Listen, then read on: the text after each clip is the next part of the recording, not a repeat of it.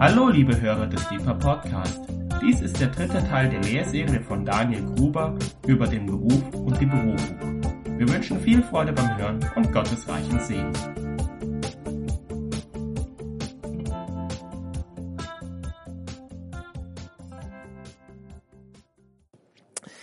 Genau, diese drei Lehrabende sind dafür da, um einfach alle Menschen, die im normalen Beruf stehen, zu stärken. Die 97 Prozent, wie wir das so schön sagen. Ähm, dass es wichtig ist und gut ist da, wo ihr steht. Um das Gleichgewicht einfach ein bisschen ja, drauf zu schauen, dass es einfach steht. Weil wir wollen nicht unterschwellig vermitteln, du musst 100 Prozent im Gebetshaus sein oder 100 Prozent deiner Gemeinde, damit du da, wo du bist, ähm, wichtig bist für Gottes Reich. So, das stimmt nämlich nicht. Wir sind Wegbereiter mit unseren Berufen für Gott, Gott da, wo wir sind. Und auch als Gebetshaus rüsten wir euch da gerne aus in dem Bereich.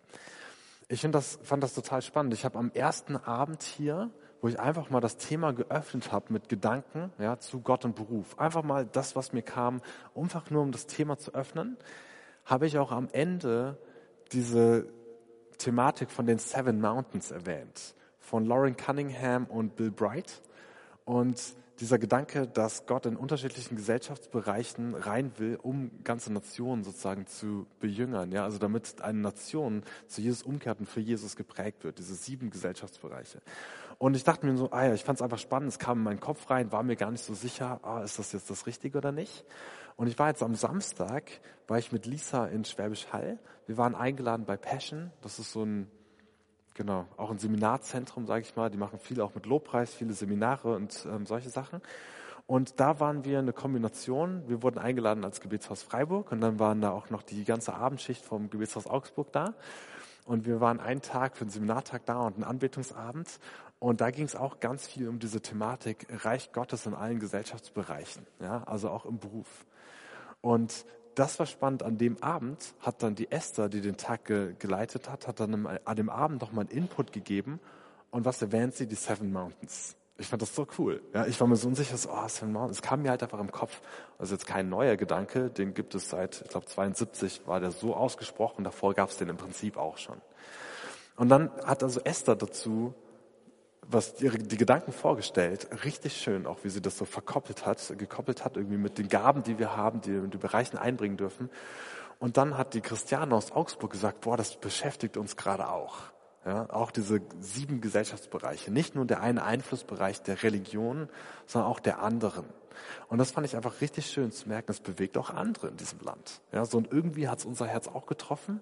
Wir dürfen da einfach ein bisschen reingeben durch die Palea-Serie, durch die Alive-Woche, ähm, die in einem Monat beginnt und andere Dinge.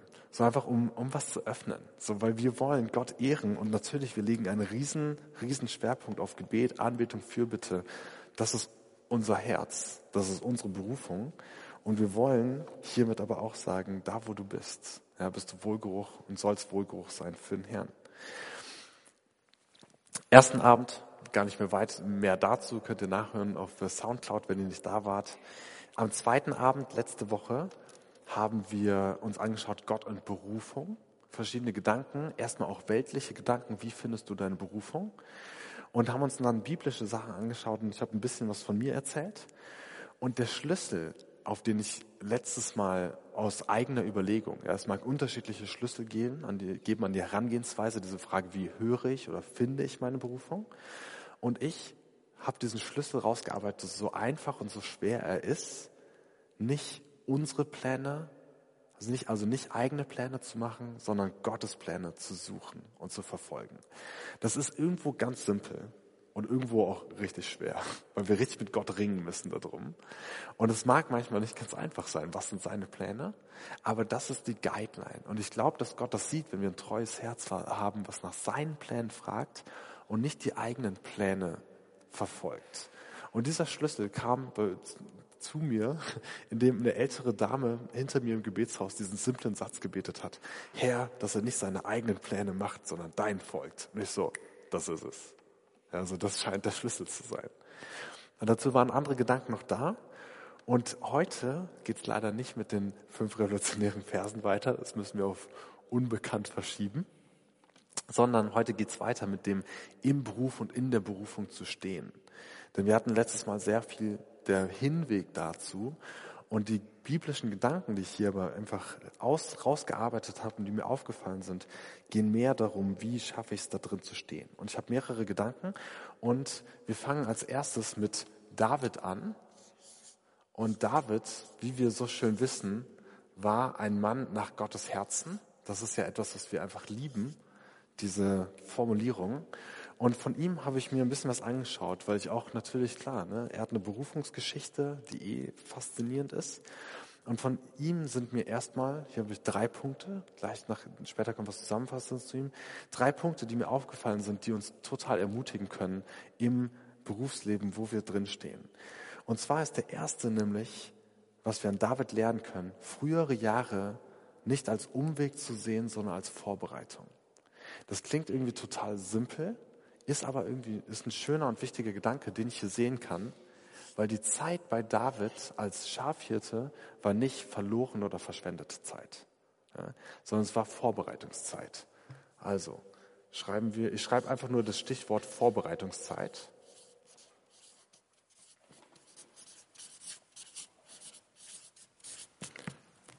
David wurde ganz klar zum König berufen, war aber auch erstmal Hirte, hat wahrscheinlich da schon auch eine starke Intimität mit Gott gelebt. Ja, also vielleicht gerade deshalb, weil er da war, voll im Verborgenen, viel Zeit gehabt. Dazu habt ihr bestimmt auch schon Predigten gehört, ja, wie er dann dazu kommt zu diesem äh, Mindset, also dazu, dass er der festen Überzeugung ist, wenn jemand wie Goliath den, den, ja, den Gott des Volkes Israel beschimpft, dass das nicht sein kann, ja, so dass dem endlich mal jemand das Mundwerk schließen muss. ähm, ja, also diese Sachen, da kennt ihr bestimmt die Gedanken. Ich finde es aber so spannend zu sehen, ähm, bei David, so wie auch bei manch anderen, die haben halt nicht den geradlinigsten Lebensweg. Das haben wir auch bei Mose gesehen, habe ich auch bei ihm erwähnt. Und dieser Gedanke, okay, es kann auch einfach Teil des Weges Gottes mit uns sein. Auch wenn es vielleicht augenscheinlich nicht direkt das ist, wo wir sagen, da leben wir unsere Berufung voll aus. David war berufen zum König und es hat Jahre gedauert, bis er wirklich in dieser Berufung angekommen war und als König zu regieren. Aber die Zeit davor war sein Weg mit Gott. Lisa hat äh, Referendariat gemacht und wir haben vorher, das war auch so ein ganz klarer Weg, wir haben vorher gebetet, also wir haben, ne, so, wir wollten das nicht unbedingt machen nach dem Studium, so Referendariat brauchen wir es, brauchen wir es nicht, ist jetzt dran, haben gebetet, Herr, mach die Türen auf, wenn es das Richtige ist. Zwei Tage später kam eine E-Mail von einem Schulleiter, der hat gefragt, du hast mal irgendwann erwähnt, dass du Referendariat machen wolltest, willst du es bei uns machen? Das passiert nie sowas. Ja? Also zumindest habe ich das bis jetzt noch nicht gehört. So. Und da wussten wir, okay, die Tür, wir haben dafür gebetet, ging auf. Dann hat Lisa das Referendariat gemacht, das war richtig anstrengend, schwierig. Und wir wussten aber, es ist Teil davon. Und wir haben uns manchmal gefragt, wozu?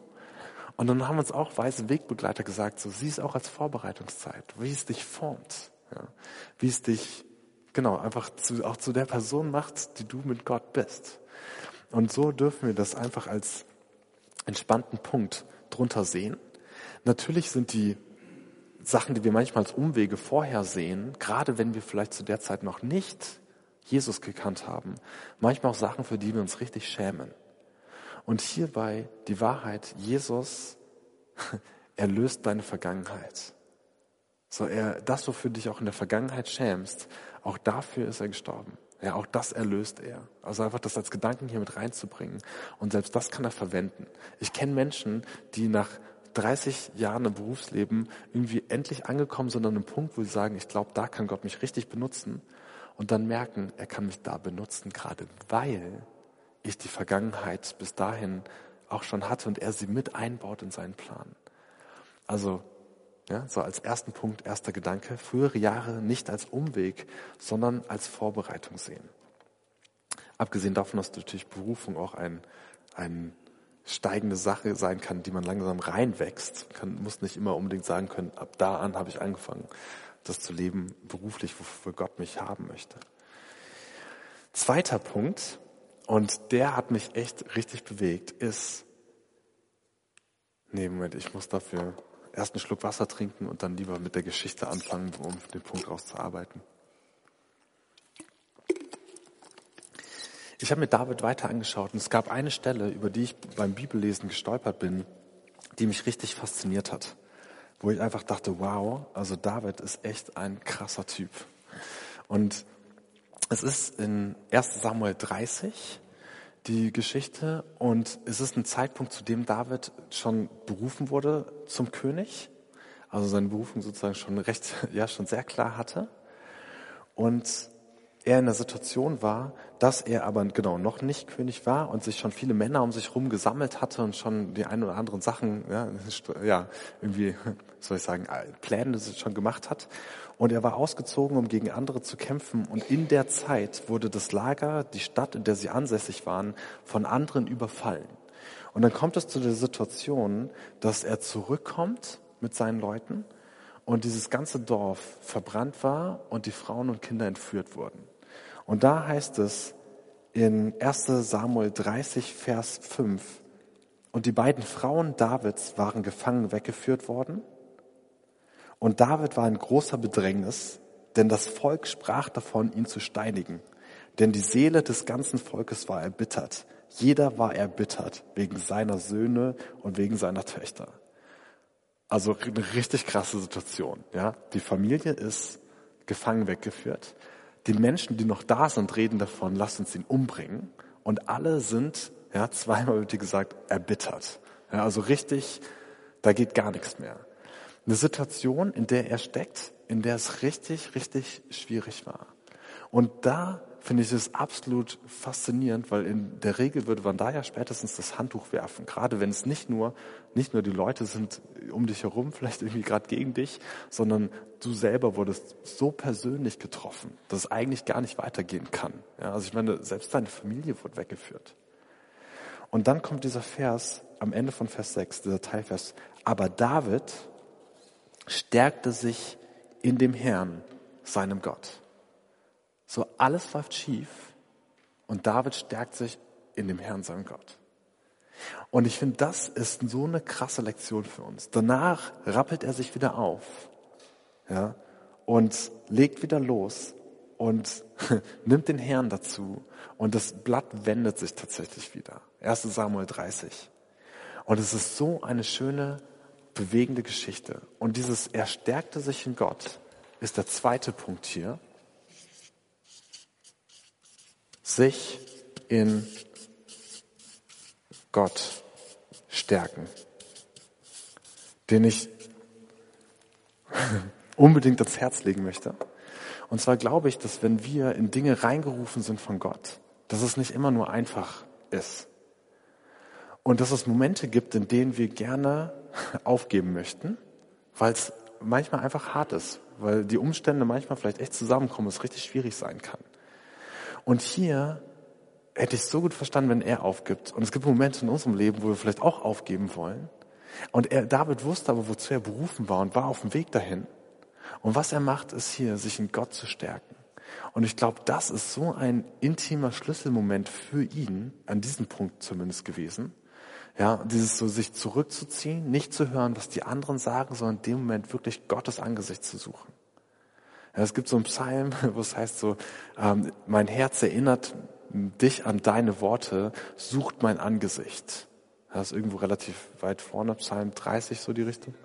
27. Ja, Psalm 27, so ne, wo der Psalmist sagte, erinnert Gott an seine Worte, sucht mein Angesicht. Das ist, was Gott sich wünscht von uns. Und das dürfen wir in solchen Situationen machen, damit wir auch durchhalten in den Dingen, wozu er uns berufen hat. Spannend ist hier auch die Komponente. Ich habe dann geschaut, wo kommt denn diese Redewendung sich in Gott stärken nochmal vor? Und das Einzige, was mir gerade die Konkordanz in dem Moment dazu gesagt hat, die einzige Parallelstelle, also nach der Elbefelder Übersetzung, ist ein paar Kapitel früher, sieben Kapitel früher. Und zwar ist hier die Situation, dass der gute Freund von David, Jonathan, zu David kommt und er sagte zu ihm, fürchte dich nicht, also war eine andere schwierige Situation, fürchte dich nicht, denn die Hand meines Vaters Saul wird, wird dich nicht finden. Du wirst König über Israel werden und ich werde der Zweite nach dir. Achso, und davor, also jetzt habe ich, na toll, ich habe drüber gelesen. Und genau, da machte sich Jonathan, der Sohn Sauls, auf und ging zu David nach Hoshea und stärkte seine Hand in Gott. Also das heißt, ein guter Freund von David kommt zu ihm und er stärkt ihn in Gott, indem er ihm die Wahrheiten Gottes nochmal zuspricht. Und deswegen glaube ich, dass David auch in der Lage ist, sieben Kapitel später selber zu sagen, okay, so wie er das mir geholfen hat, mich in Gott zu stärken, kann ich mich jetzt auch in Gott stärken, in dem, was er mir an Wahrheiten in mein Leben gegeben hat. Also einfach auch diese Komponente, auch andere dabei zu haben, die einen darin auch ermutigen. Jonathan kannte Davids Berufung und hat ihn darin mit unterstützt und gestärkt. Und das ist ein Punkt, an dem wir, glaube ich, mit lernen dürfen von David, dass wir das machen dürfen, uns ab und zu zurückzuziehen und uns von Gott quasi, wie sagt man so schön, den Kopf waschen lassen. Ich will aufgeben. Nein, ist gut, dass du bist, wo du bist. So. Und das Spannende ist, ich habe mir auch viel Daniel angeschaut in diesen ganzen Sachen, weil ne, Daniel, Josef, diese, diese Menschen, welche waren, die einfach sehr sehr viel wirklich direkt in ihrem Berufsalltag für Gott gerockt haben, ja, da wo sie waren. Und es ist so spannend, bei Daniel, der hat ganz ähnliche Muster. Ja, da gibt es diese Sachen, dass ihm gesagt wird, boah, ne, hier, ähm, du darfst nur noch den König um Dinge bitten und nur noch ihn anbeten. Und seine erste Reaktion in dieser Einengung ist, er geht zu Gott und betet. Und, ja, also, wenn ich mit Davids Worten gesagt, stärkt sich in Gott.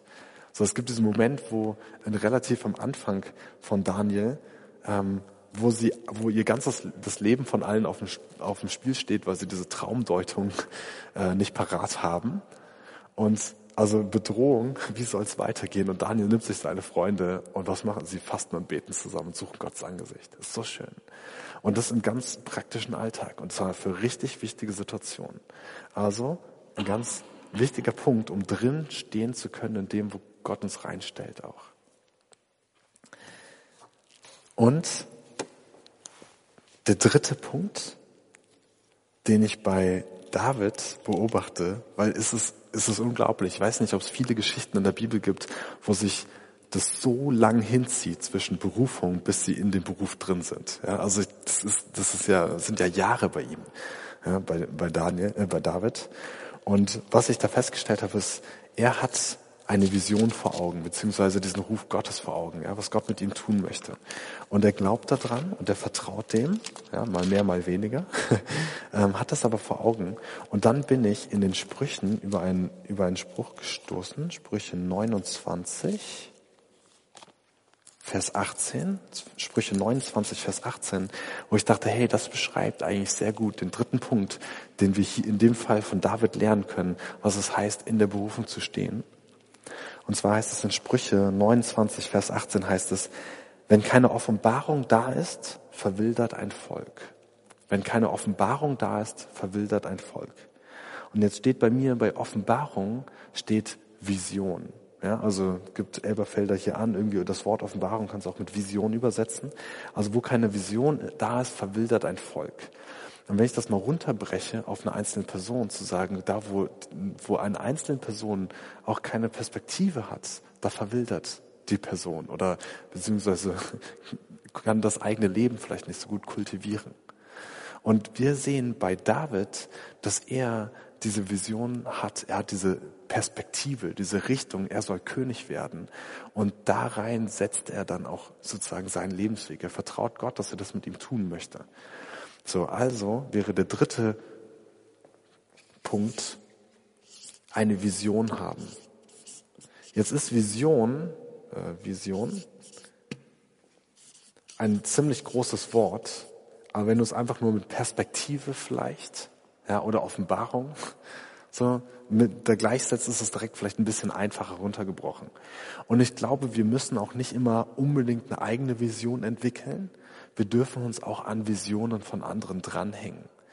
Ich weiß, als ich damals Red Moon Rising gelesen habe, habe ich diese Vision von Pete Drake gelesen und ich fand die der Hammer. Ich fand die so cool. Ja, so Maike weiß das noch. so, ich fand die so cool. Ich habe die ständig mit mir rumgetragen eigentlich und immer wieder irgendwie so in den Gedanken bewegt. Und das auch erstmal für mich mit angenommen als eine Vision, die mich ganz stark und ganz viel geprägt hat. Das heißt, wir müssen nicht unbedingt immer eigene Perspektiven und Visionen entwickeln. Wir dürfen uns auch an andere dranhängen. Aber das musst du für dich schauen, ja, was für ein Mensch du bist, wie du da gerne das selber irgendwie ähm, oder wie gut du bist darin, das selber vom Herrn zu hören oder wo du spürst, dass bei anderen schon das Richtige da ist, wo du dich mit dranhängen darfst, wo das sich gut und richtig anfühlt. Ähm, Genau. So, das als drei Punkte, die wir von David lernen. Dann gehen wir weiter und schauen uns Daniel an.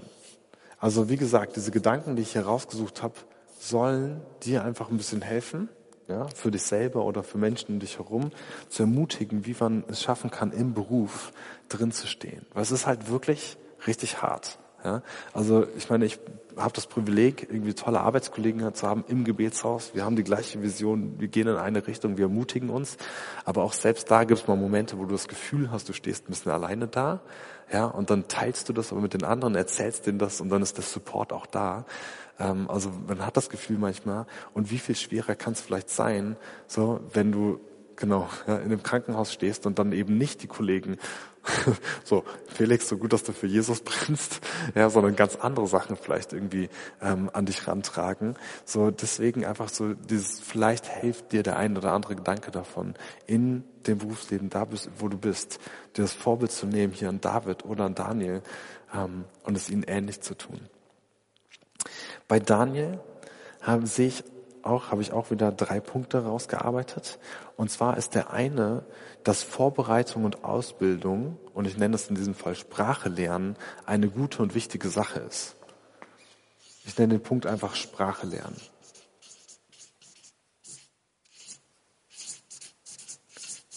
Und damit ihr ein bisschen, ich mache es in Anführungszeichen, damit ihr ein bisschen versteht, was ich damit meine.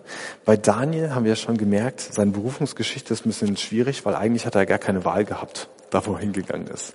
So, und wir glauben trotzdem, dass Gott ihn dahin geführt hat, weil wir sehen, was auch alles dadurch passiert. Ja, dass er offen ist und sein Leben ähm, Gott zur Verfügung stellt, da wo er hingestellt ist. Ja, und das ist einfach, genau, vielleicht ein Beispiel für die, die nicht sagen, wir konnten nicht immer ganz frei wählen, wo wir hingehen. Ja, dieses so Gott kann, denke ich, einen da gebrauchen, weil auch da ist er, ich glaube, mit drin in Lebensführung. Ja.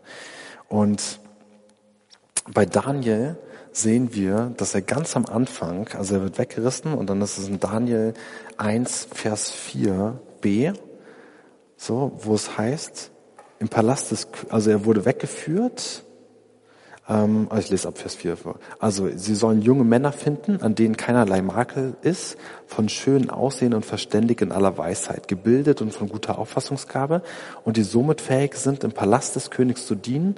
Und sie sollte man die Schrift und die Sprache der Chaldäer lehren und der König bestimmte ihre tägliche Versorgung und so weiter, dass sie nämlich drei Jahre lang, das Vers 5b, dass man sie drei Jahre lang erziehen solle und den Ablauf des Königshofs sollen sie kennenlernen. Also er hat ganze drei Jahre richtig Ausbildung, das kennen wir. Wir haben klar klassische Berufsausbildung, aber ich glaube, hier geht's noch einen Tick weiter.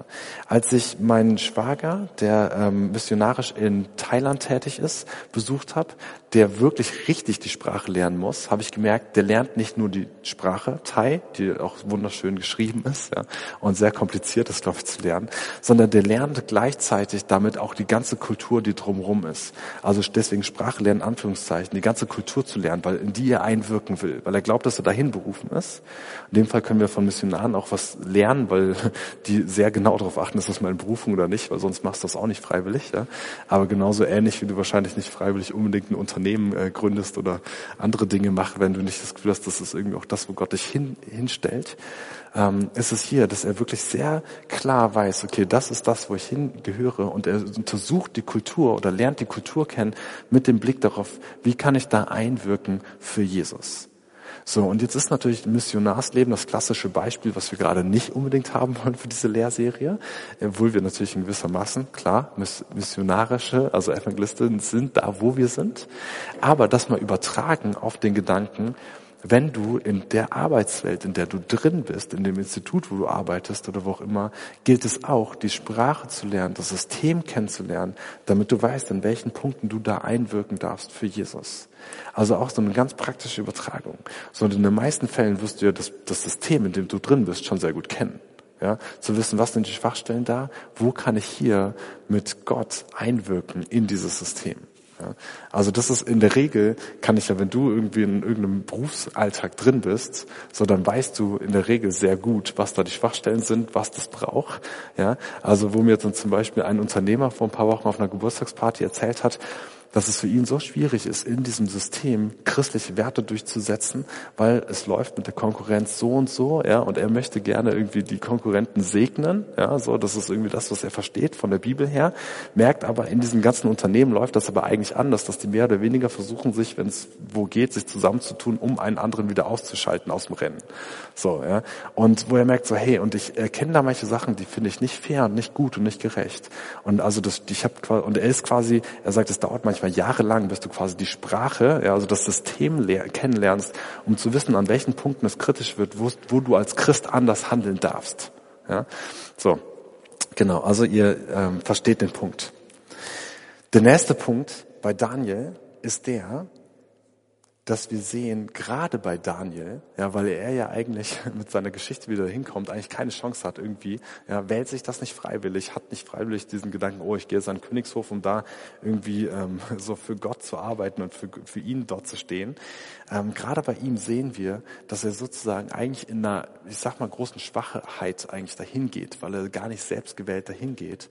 Und was wir bei ihm besonders stark sehen, ist dieses, nicht er selber, sondern Gott ist derjenige, der durch ihn wirkt.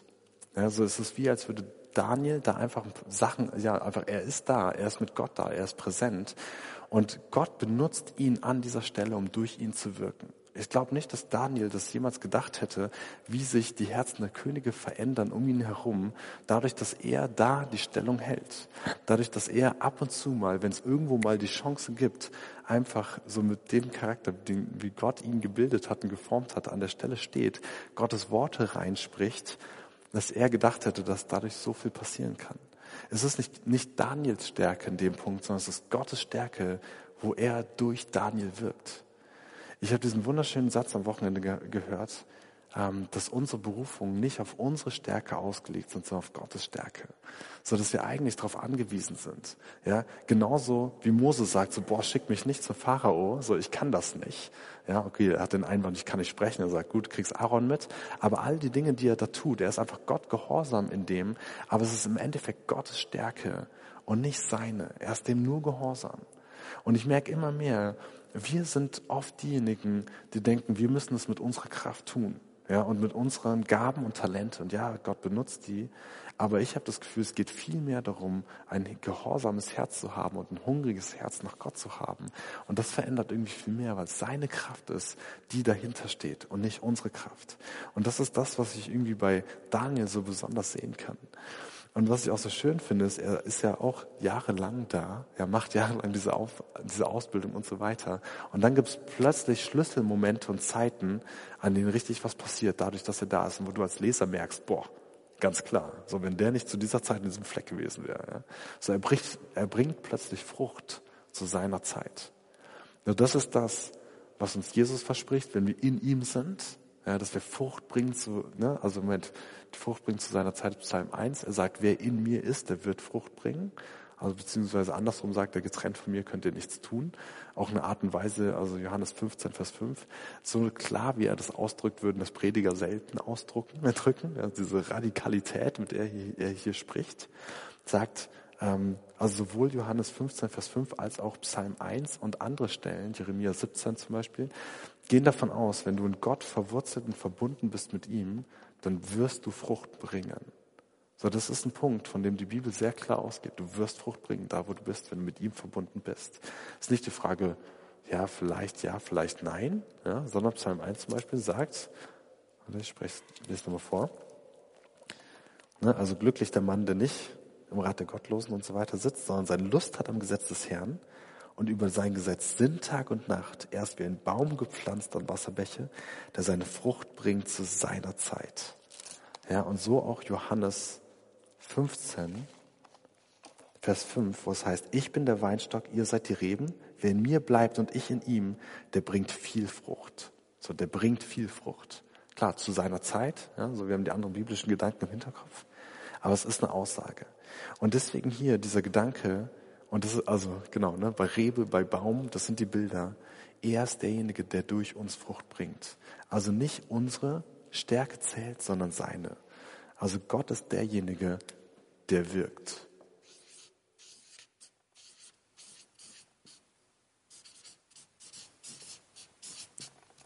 Gott wirkt. Und der dritte Punkt hierbei ist, und den finde ich irgendwie auch krass, ähm, gerade auch bei Daniel, der da drin ist in diesem Job, in dem er ist, und der so ein schönes, kultiviertes Gebetsleben auch führt, in seiner Arbeit auch. Also das ist auch spannend.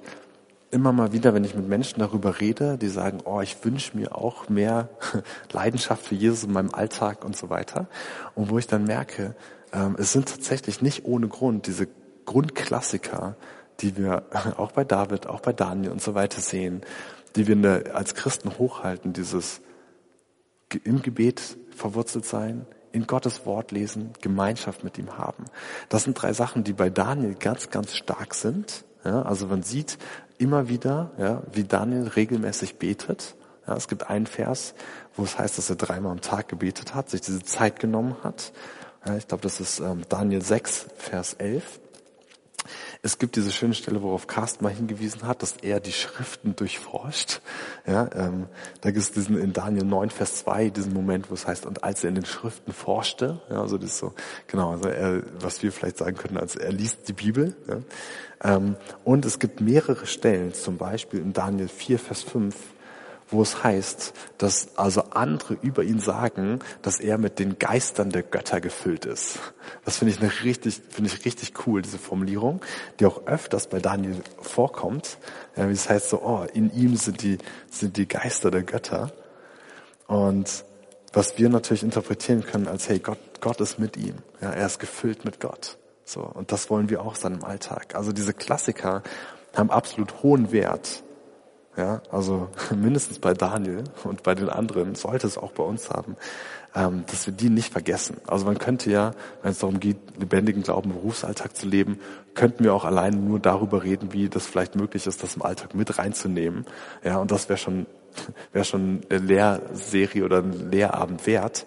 Aber das ist natürlich auch das, was ihr, denke ich, wirklich wisst, ja, dass das die Sachen sind, die wichtig sind im Alltag. Ähm, was ich also, sorry, aber das war gar nicht der Punkt, auf den ich raus wollte.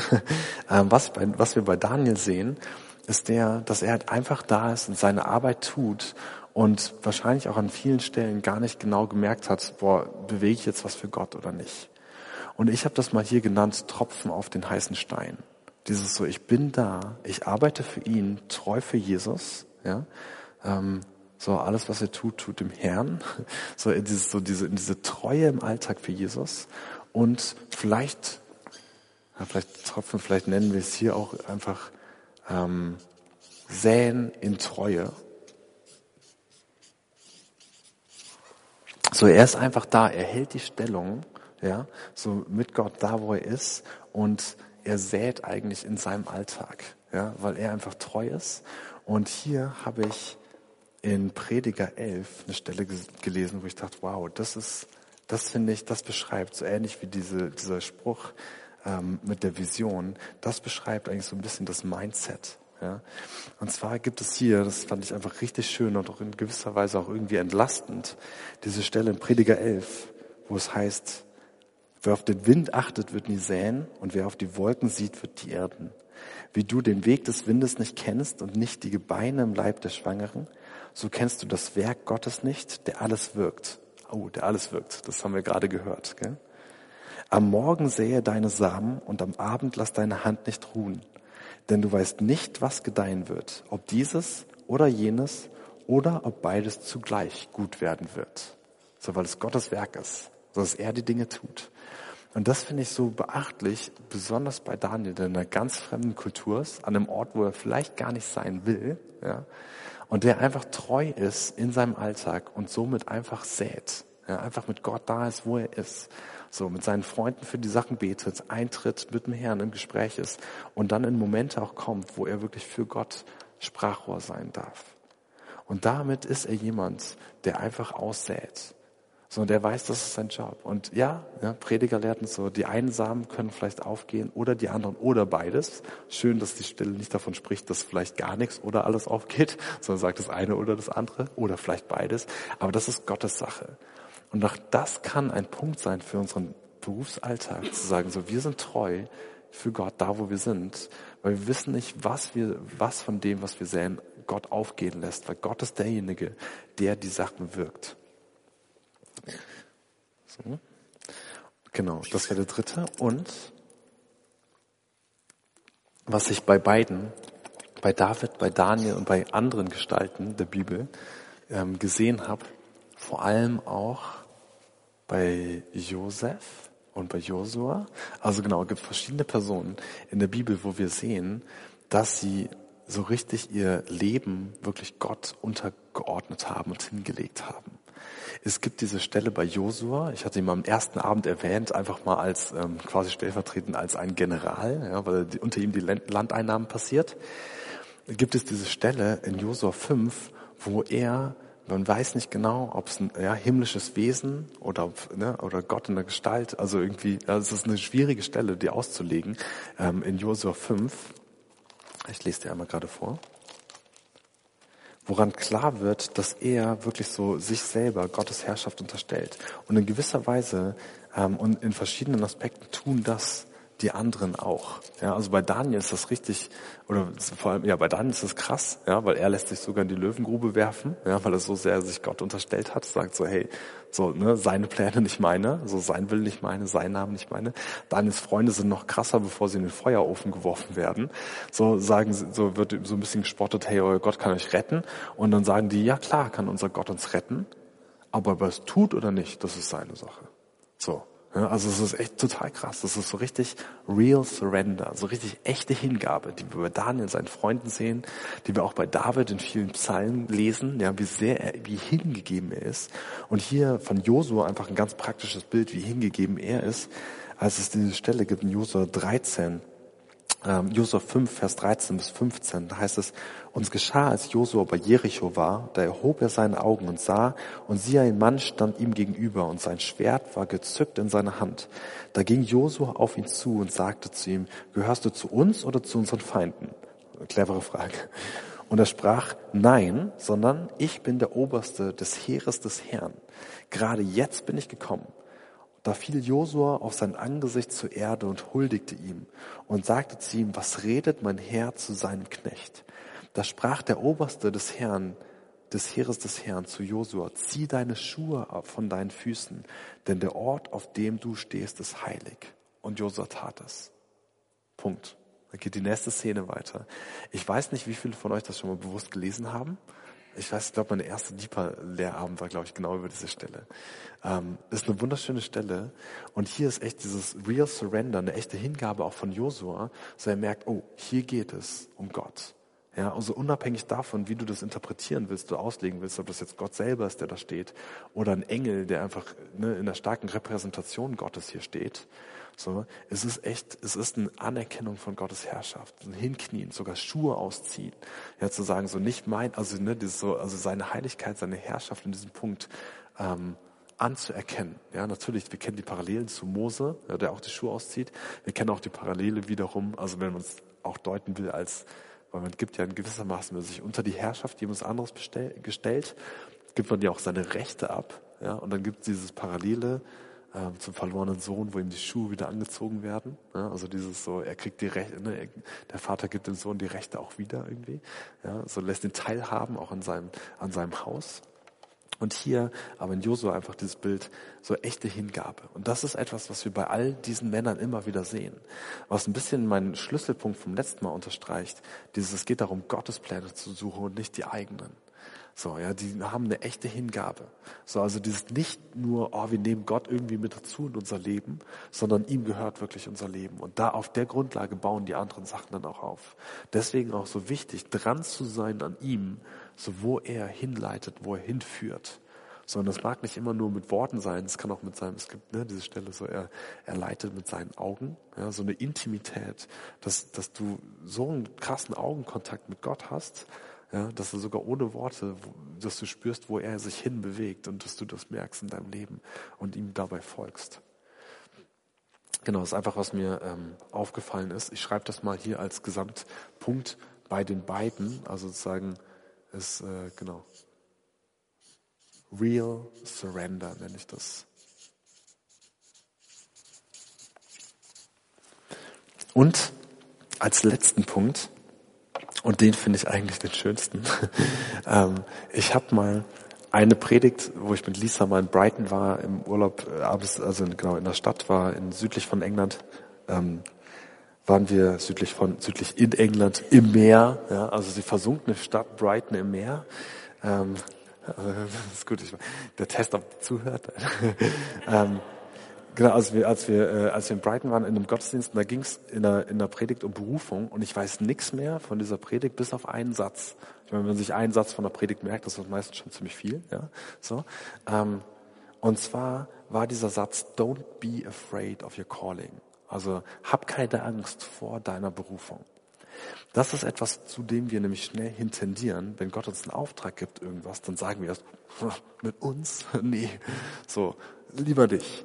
Und das ist etwas, wenn wir uns die biblischen Gestalten anschauen, können wir konsequent von denen lernen. Mose, so, oh, du willst mich schicken? Lieber nicht. Ja, so am Dornbusch.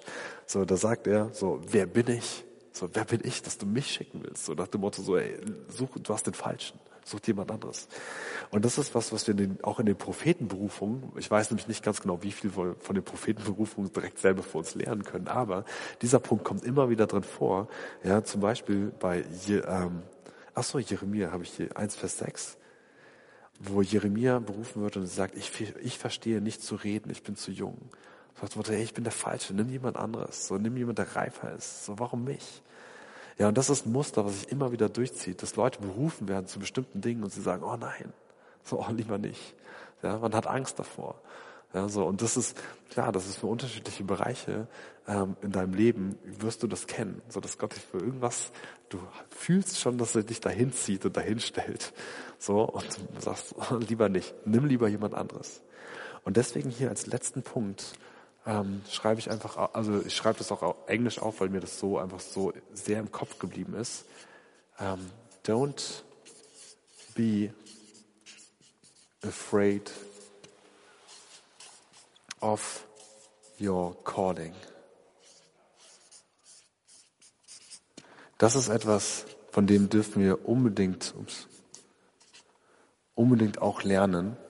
Das ist ein klassisches Muster, Kannst du alles lesen? Ja, da ist ein Punkt zu viel drin. Ich weiß.